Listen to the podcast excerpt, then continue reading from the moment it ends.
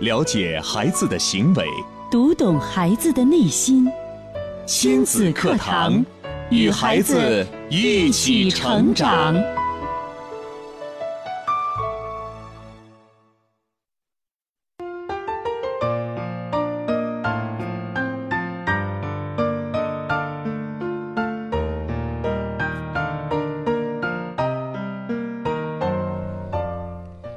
听亲子课堂，做智慧父母。欢迎收听以心理学为基础的专业亲子教育节目《亲子课堂》，我是主持人袁明阳。我是主持人吴化。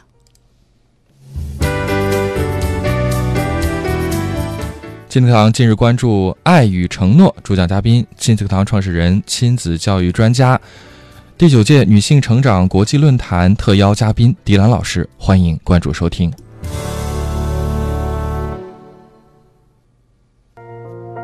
好，节目开始，首先请出迪兰老师。迪兰老师，您好。明阳好，文化好，听众朋友大家好。每个女孩都有一个公主梦，但是呢，能像小公主夏洛特一样出生极贵的女孩却少之又少。在美国弗吉尼亚州的小姑娘 Emily，在六岁生日的时候啊，有一个梦想，她希望有一天能当上真正的公主。于是，她的爸爸为了实现女儿的公主梦，竟然在非洲圈了一块目前主权尚有争议的土地。最终，在女儿七岁生日的时候，让他的女儿当上了北苏丹国的公主。这位暖男老爸，他呢只是一名普普通通的美国人。他说：“我为了爱我女儿而建国。”所以在今天的亲子课堂节目当中，迪安老师就为我们带来了一个关于爱与承诺的故事。你会不会在听到节目之后啊，为这位父亲竖起大拇指？你会不会为了自己的孩子对他的一个承诺的兑现而做些什么呢？今天的节目当中，也欢迎你透过节目啊，跟我们来聊一聊您的经历。呃，三呃三种互动方式为您开通，您可以在新浪微博搜索“迪兰路言亲子课堂”话题帖后跟评论，微信平台搜索微信号“亲子百科一二三”，亲子百科汉语拼音全拼一二三阿拉伯数字。半点之后还有两路热线零三七幺四个八五八八九和四个八六八八九。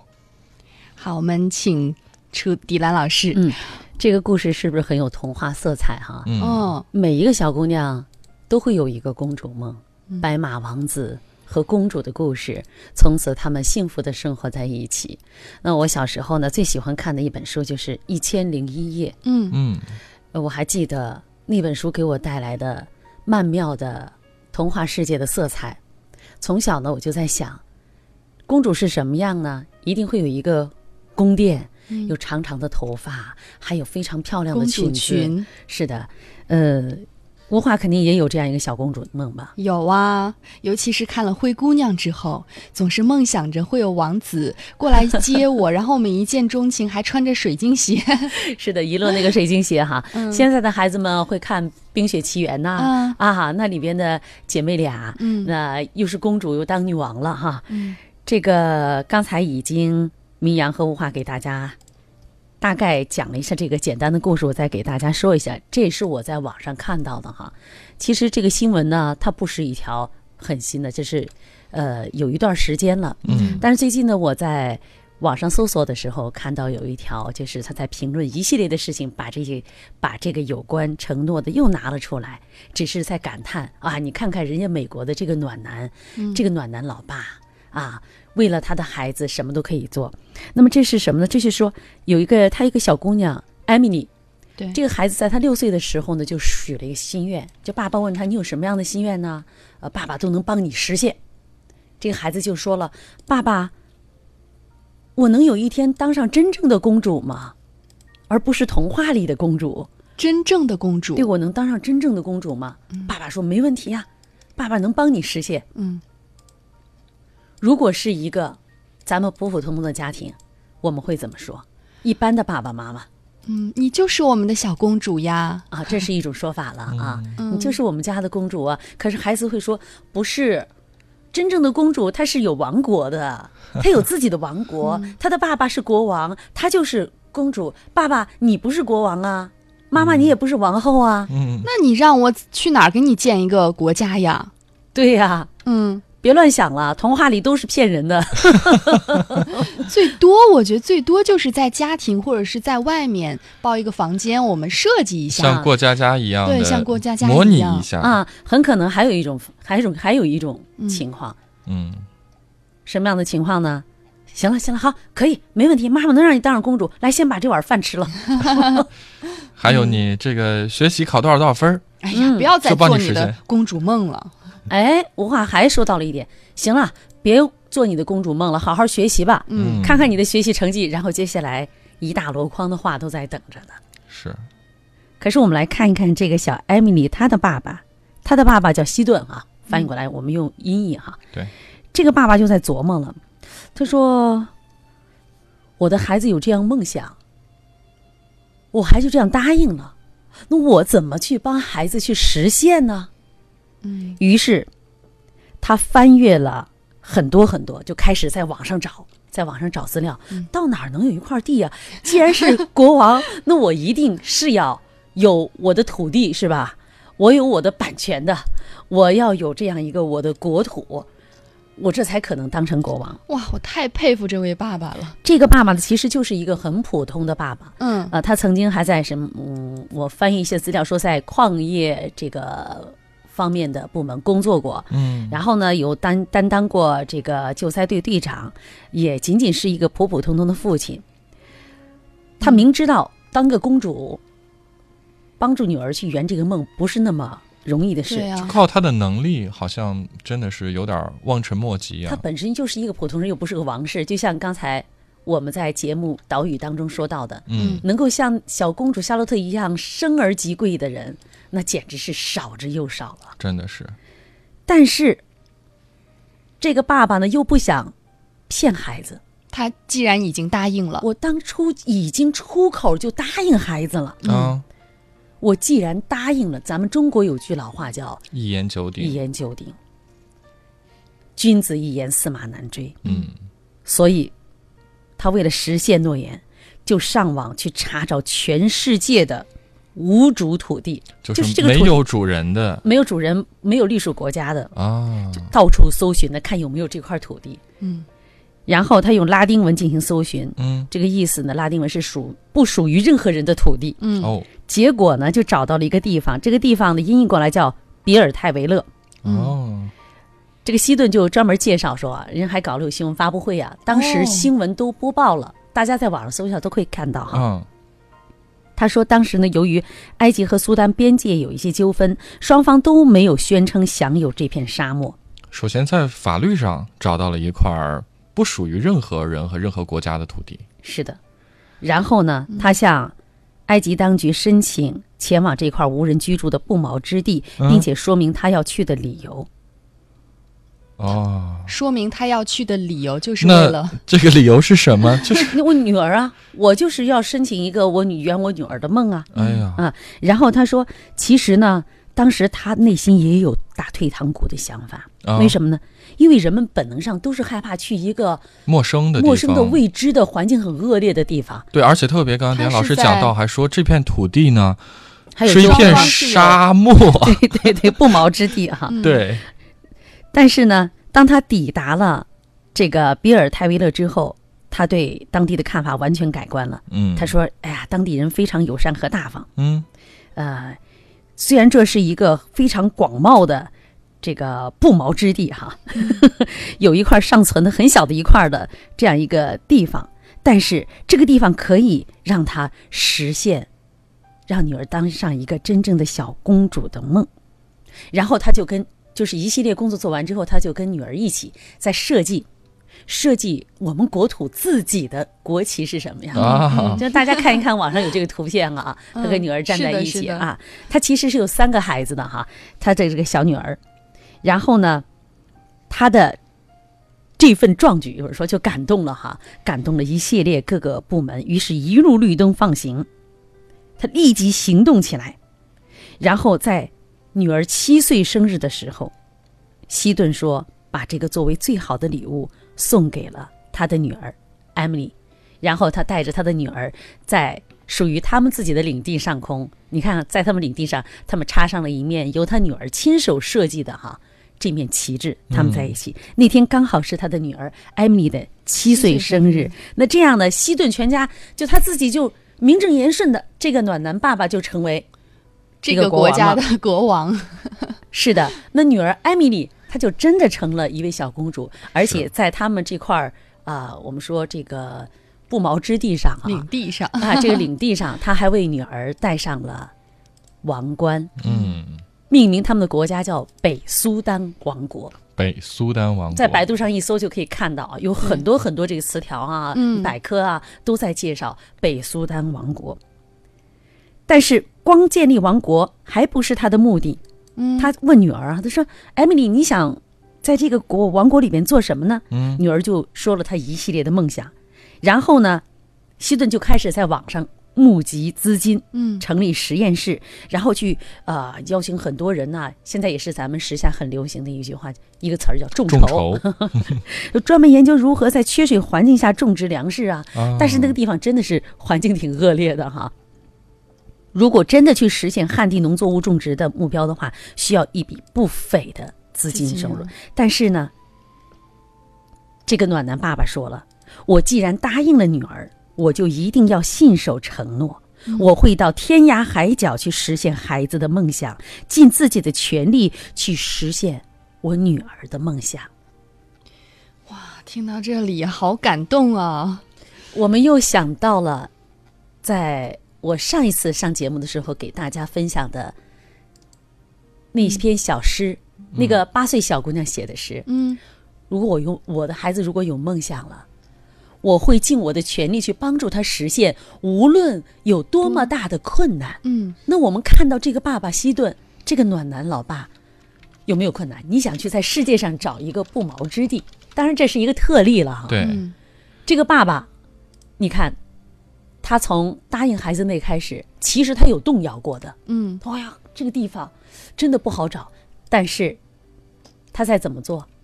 他在努力找方法是克服困难。是的，他的一步一步的做法，他的女儿实际上在看着的，嗯对，他在付诸他的努力。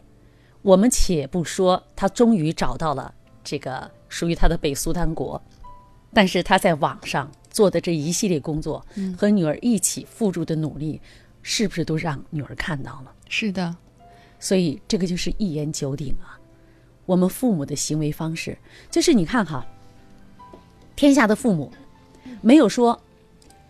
我们没有不爱孩子的，没有说我要把孩子培养成一个啊不讲诚信的、不守诺言的、一事无成的人，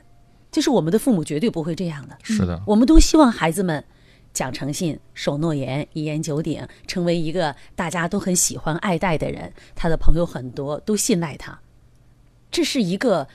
从一个人来说，一个社会人来说，这是一种本能的。对，我们希望周围的人都信赖我们，这是我们价值感的一种体现。嗯，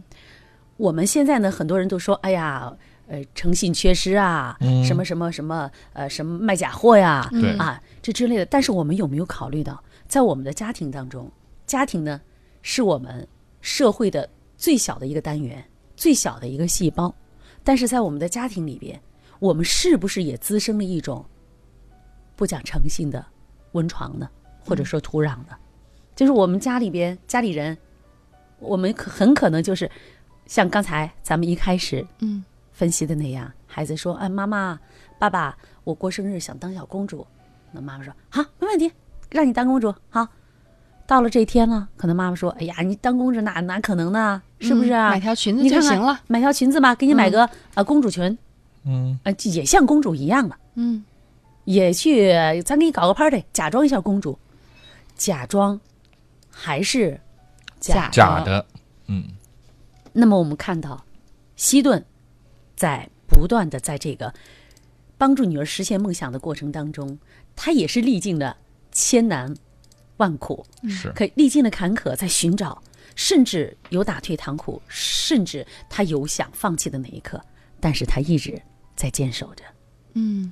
那其实听到这里哈，我们也能感受到这位父亲对于女儿的爱与承诺。嗯呃，可是可能还有很多家长会有疑惑呀，嗯我不会像西顿那么有钱，我没有那么多钱给我的孩子你买该一块土地。不是你没有，不是买土地，嗯他是申请的。这个西顿就是一个普普通通的家庭，非常普通的。就是刚才我们听到故事里讲，这块土地它其实是没有归属国的，所以应该是不需要花钱，他只要办一些手是续，的做一些申请就能够达到。是，就是我们往往呢听到一个事情的时嗯候，我们内心当中立马就会判断这个事情难或者是易。对，难的话，我会找出各种各样的借口。对，那么，呃，还有一点就是，呃，我们在答应的时候，很多的时候父母们是不经过大脑的。嗯哎，呀，孩子随便说，糊弄先答应一你下糊弄一下，先过去就可以了。对，糊弄一下过去就行了。这就像咱们过去在节目里跟大家分享过的，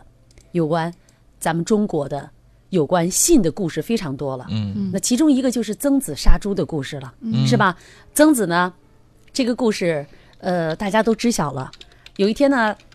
他老婆打扮梳洗打扮了一番之后，嗯，要去集市上去买东西。对，这个集市呢离家比较远，嗯，然后他出门的时候呢，他的小儿子就抱着他的腿说：“妈非要妈，妈跟妈，着我要去跟着去，一直缠着他。”对，这妈妈就说呢：“你看我这集市又这么远，你又这么小，妈妈带你不方便，嗯他非要去，非要那妈妈我要去。”这个妈妈为了搪塞这个孩子说：“嗯你不是最喜欢吃猪蹄子吗？嗯你不最喜欢吃吃卤煮 吗？啊你只要答应好好在家里，妈妈我一会儿从集市上回来给，你我就买给你做，哦我给你做，把咱家那只猪杀了，我给你做。”然后这孩子一听，立马就松了手，眼巴巴的望着妈妈走了，嗯因为他心里想的都是卤煮。对啊呀、果然，过了一会儿之后，就过了一段时间，曾子的老婆就回来了。嗯，他走到院门口，就听见院子里边曾子在磨刀霍霍像牛羊啊， 正在那要杀猪呢。他一看急，急忙就下去上慌去了，嗯两步三步并作两步，就对曾子说：“你干嘛呢？咱家好不容易养了几几头猪哈、嗯这猪那过去那都是财富啊，那养大了才能吃呢，对对每年就靠这几个挣个钱呢，你干嘛要杀它？”嗯，曾子就说了：“你刚才答应咱儿子了，你不是说你回来，他只要不跟着你去，你就要给他做卤煮吗？”嗯，曾子老婆就说：“他说我不就是骗骗 孩子逗逗他他一呀玩嘛，嗯那还还真是要这样做吗？”曾子说。曾子就对他老婆说了：“你知道吗？如果我们这样对待孩子，孩子就知道说出来的话是可以不去兑现的。嗯，那么就让他会失训于人。我们把他培养大了之后，他怎么怎么能够得到别人的信赖呢？这个老婆听他老婆听到这儿，哦，那好吧，嗯，于这是就真的杀猪。对呀、嗯其实，在咱们中国哈、啊自古以来有关诚信的故事非常多了。是。好，那刚才迪安老师透过这个，嗯、这位爸爸呀，见北苏丹王国实现儿子呃女儿公主梦的这样的一个事件，又引发到了这个《韩非子》里头曾子杀猪的典故。嗯大家听到之后有什么样的思考和想法呢？我们给大家一点时间来跟我们来互动啊！新浪微博搜索“迪兰路言亲子课堂”话题帖后跟评论，微信平台搜索微信号“亲子百科一二三”，亲子百科是汉语拼音的全拼形式，一二三是阿拉伯数字，找到我们就可以直接跟我们来互动了。我们稍事休息，接着回来聊。最权威的心理学理论，最实用的亲子教育方法，尽在以心理学为基础的亲子教育节目《亲子课堂》。让父母轻松读懂孩子的说明书。好，继续回到正在播出的亲子课堂。今天的亲子课堂无话和明阳邀请到亲子课堂创始人、亲子教育专家，呃，国际女性成长论坛的特邀主讲嘉宾迪兰老师做客节目，为大家带来的这个话题叫“爱与承诺”。听了刚刚的故事啊，嗯相信大家会有很多很多的这个感触在里是啊面。就是说到这个信呢，刚才我们拿到了一个咱们中国传统的故事《曾子杀猪》来跟大家讲。其实，在咱们中国呢，圣贤呐、古来圣贤没有不重视有关守信、诚信、承诺。嗯信是非常重要的。所谓“人无信不立，业无信不兴”。你看这个，说到孔子哈，咱的这个先哲啊，嗯孔子经常就会说，就你看《论语》当中啊，有关信的描信的这个章节哈、进行的描述有很多了。人无信不立呀、第嗯二，人而无信，不知其可也。大车无泥，小车无月，其何以行哉？就是这个，你要是没信了，你不讲信了，就像你这没有了这个行车当中车轱辘前面和连接后边的那个那个轴的中间的插销一样，你没有这个车、哦没有这个销锁了，你怎么车怎走么不走？了，你光走有不轮子了是走不了的。嗯是啊，就是你人而无信，不知其可也。嗯你人如果没有信了，你说你还能能做什么呢？嗯，我们就不知道你什么可以了。就信很重要。你包括，呃，对他的学生子贡有一次就是问他说这个，问他这个治国理政的道理，嗯问他如何治国理政，人家孔子就回答了：足兵，足食，民无不信矣。嗯就是说什么你要兵力要足嗯啊，这个仓廪实而知礼节，嗯啊，你国力强盛，就我粮仓里面满满的，我还要啊，还要对老百姓有承诺。后来这个子贡就问他，就问孔子说：“那如果说是不得已而为之，我们必须要从这三个里边去掉一个，啊，你们对觉得他应该去哪个这三个当中，按说这三个当中，可能去第一个，？”去兵，水嗯平很去高、兵啊，嗯去兵，很好。那曾子又，那这个子贡就又问孔子了，说：“那如果要再去一个呢？哇，啊这个难了。我们饿了要吃粮食对呀呀，没不能饭饿吃着肚子吧？ 是这啊个两个这相很比很难。往往呢难，我们取一个的时候都会取舍去兵，是吧？对嗯但是食和信很难取舍。嗯嗯，饥饱和精神，是啊，你嗯这个信，你你饥饱，你最最根本的基本的物质你都无法保证了，嗯人都活不了了，你还要信有什么用呢？对啊呀，呀。对呀、那往往都是这样说。嗯嗯可是人家孔子说了，去食会死人。嗯，但是死人自古以来都有，哪年没有死人的？什么时候没有死人的？但是，如果你失去了信，国家就亡了。嗯，所以，如果再去掉一个，那就是去确世。实，所以由此可见，就是我们的老祖宗们，他们对于信这种守诺，对于信，每个人他们能做到，说到即做到。你看，呃，有关这个信呢，你像咱们现在大家都在讲，你要讲诚信呢啊，学校里边教育孩子们要讲诚信呢。呃，我记得应该是去年的有一则新闻吧，我记不得了，是有一所小学的，呃，有一所小学的副校长，嗯，对，嗯，他是为了不失信于学生，好像说的是他们学校这个治理环境不要乱扔垃圾，嗯说孩子们你们只要能够坚持，对，同学们你们只要坚持一段时间，对，我就亲吻我就可以亲吻小猪。嗯嗯，然后他每天就看看到这些孩子们坚持的非常好，对，然后他不能失信呢。其实，在他一个月的时候看的，果然校园环境面貌改善了，对，那他就要给孩子们树立这个形象啊。嗯，我不能失信于我的孩子，我是个校长，我是成人，我是一言九鼎，我说出来我就要做到，我要在孩子们的心中要植入一颗诚信的种子呀，嗯，要去亲一头猪，你 要嘴对嘴的亲一头猪，对嗯为什么能记得清楚？就是因为他亲猪，我记住了。是真的有这个图片哈。对，当时这个我们还照片看到这个新闻照片啊，就是 应该就是周一学校的这个升旗仪式上，全校师生都在这个操场里集合的时候，他站在主席台抱上，了一头，抱了一，头小猪我，还记得当时说的是，好像说他当时想着是一头很小的小乳猪之类的哈，对十来斤，谁知道一下牵过来是一头好几十斤的猪，当时都不知道如何下 嘴 了。但是强忍着，因为担心呐、你不知道这个猪会不会咬一口对，呢这？个猪其实也是挺凶猛的，它毕竟，嗯呃还呃，它它毕竟是动物嘛，对，这个是校长呢和我们说，哎艾米丽的爸爸一样。他其实，在面对这个时候呢，他内心是有打退堂鼓。是，我们会想，当他做承诺、答应同学们，或者是父亲答应儿女去实现他们诺言的时候、梦想的时候，他思考了没有？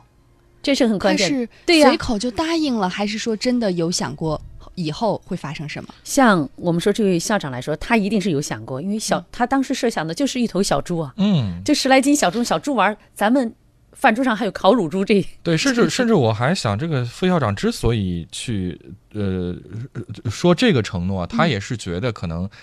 孩子们听到他这样的许诺的话，会觉得他可能做不到，是有挑战难度的。嗯，这样的话，更能够帮助他去实现他的这个目的。对，更有戏剧性，是更有冲击力，更有力 量。对，更有力量。所以在呃，刚才米阳说是应该是在升旗仪式上升是吧旗仪式上所以当这个小猪被领上来的时候，抱上来的，呃被被不呃一被不牵上来被对领上来一定是被牵上来对的。牵上 来的，那现场呢，你可以想象学生学生们是什拭么目样以的，待，学生们一定都炸窝了，啊兴对奋死了。那当他当这个校长真的去亲吻那那头猪的时候，你想想那可现以场想见 雷鸣般的掌声啊！孩子们，他们内心从此种下了一颗守信的种子。对，是就是我们成人世界里边，我们要知道，孩子的内心、孩子的心灵是最需要我们去珍视的。你给他种下什么种子，他就会结出什么果实来。嗯，那我们说，这位校长他笃信，他用这种方式种下了这颗种子。那么，这个孩子们呢，看到了他们校他们的校长信守了诺言，他们知道这个社会是值得信赖的，他们身他信仰的人，嗯是值得信赖的。他们也看到了我们成人身上的一份勇敢、坚守、诚信，包括像艾米丽，她看到了她爸爸在做出努力，对，她的她的世界里边，爸爸就是她的天。嗯，爸爸就是他的一切，因为爸爸是一个可以值得信赖的人。你说这样的孩子，他会不会有不安全感呢？不会，不会他没有说哦，我的妈妈总是欺骗我啊，你总是说什么等你长大了，什么一切都好了。我做的问的一些一系列的事情，你都答应的好好的，可是转而就变了。然后爸爸们就说你好好学习啊，这段时间到了星期六，爸爸陪你，嗯，去哪哪哪哪哪玩儿啊，我们去什么什么什么什么什么呃什么什么特儿。真到那天，孩子充满了期待，爸爸，我这事情已经干好了，给爸爸。爸爸，我跟你说，我的作业写完了，我这次考试成绩也很好，在全班还提升了多少多少名。爸爸说：“好好好，爸爸奖励你啊！爸爸，你奖励我了，就是你带我到什么特世界去。爸爸说：“今天不行啊，嗯下一周爸爸再带你去啊。这是随口就来呀、哦啊。真的问问我们自己身上这样的事情，是不是每天都在重复，每天都在重复重复的出现呢？是，嗯，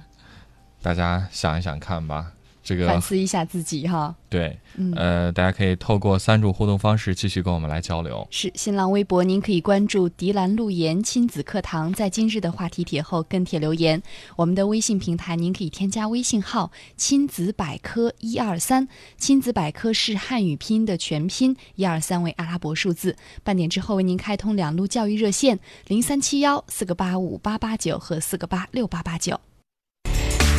典型的教育问题，家长的普遍困惑。先进的理念讲解，有效的技巧传授，亲子课堂，为人父母者的必修课程。让您轻松玩住孩子，成就孩子的一生。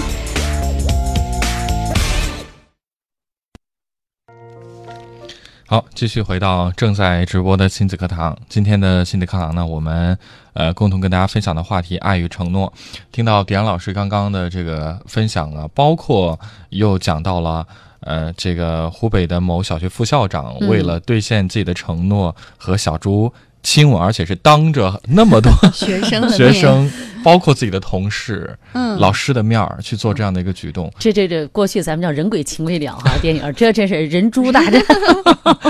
对我，我在想，其实这样的一个升旗仪式，副校长这样的一个兑现自己承诺的这样的一个行为，真的是一堂非常生动的课呀。嗯我相信所有在场的孩子们，这一生可能都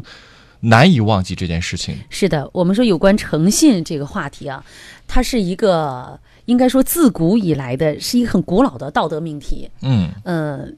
你想想，几千年来了，我们的老祖宗一直在讲诚信，讲诚信，到今天我们还在讲。你想想，咱试想一下，如果说呃，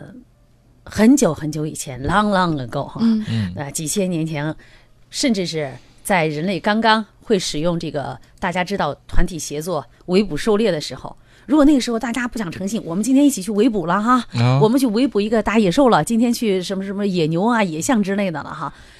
中间有人就说：“哎，你们干吧，我答应的可好，我在那儿歇着了。”那人类还能发展到今天吗？那很那不，难如果那样都被都被淘汰了，都被淘汰了。对，是的，所以说诚信，正是因为我们人类在进化的过程当中，守信、讲诚信，彼此之间才能团结合作，我们才能推进社会的发展和进步，文明的这个进步。那一个讲诚信的人，其实是自我认可度很高的人，就是我这个人，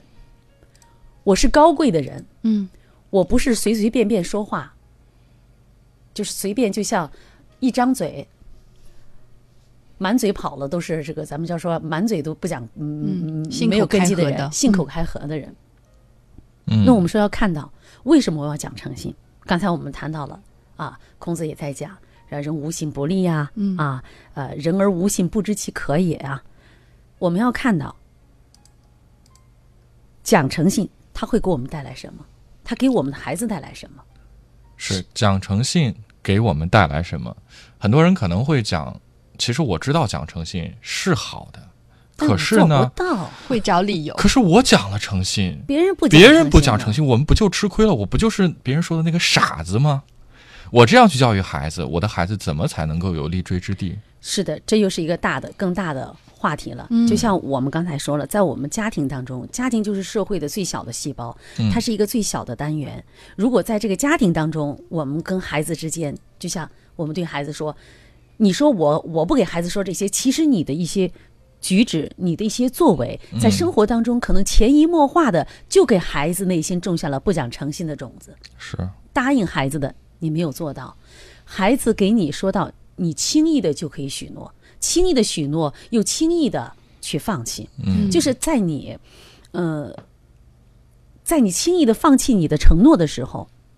你可能就是简简单单的几句话，不轻易的，就是不经意间的，你违背了自己当初的给孩子的承诺，你可能是损害的是孩子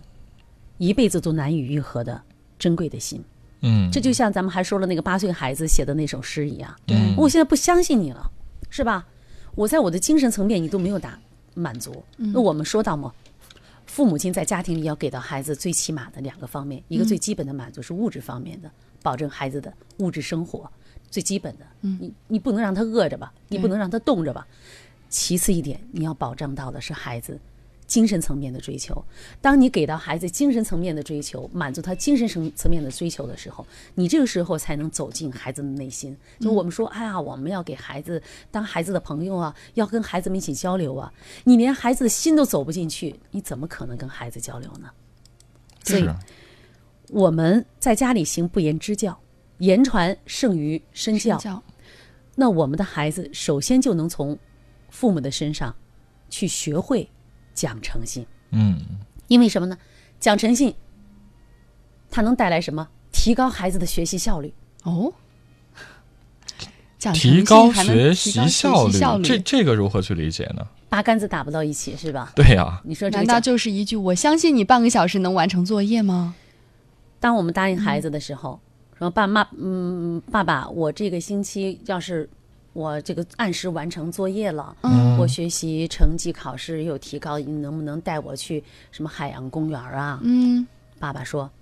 好，嗯答应你。然后这个孩子这个星期果如其然，成绩也提升，作业写得好。嗯，果如其然，到点儿爸爸就来说，爸爸妈妈说：“哎，宝贝儿，咱们这个星期明天准备好啊。嗯啊，早上起来之后咱们洗漱好了，咱们就去海洋公园了。啊，好子，孩子会不会很高兴？太高兴很了，高兴啊、我爸妈兑现了，这是一次。啊，等到第二次，爸爸，这个星期我做家务活，嗯，我把这个家务活全都安排好，然后这个星期完了之后，嗯，陪我去爬山好不好？嗯爸说好，不用再说别的。到了星期五晚上，宝贝儿，看好做好之后，宝贝儿，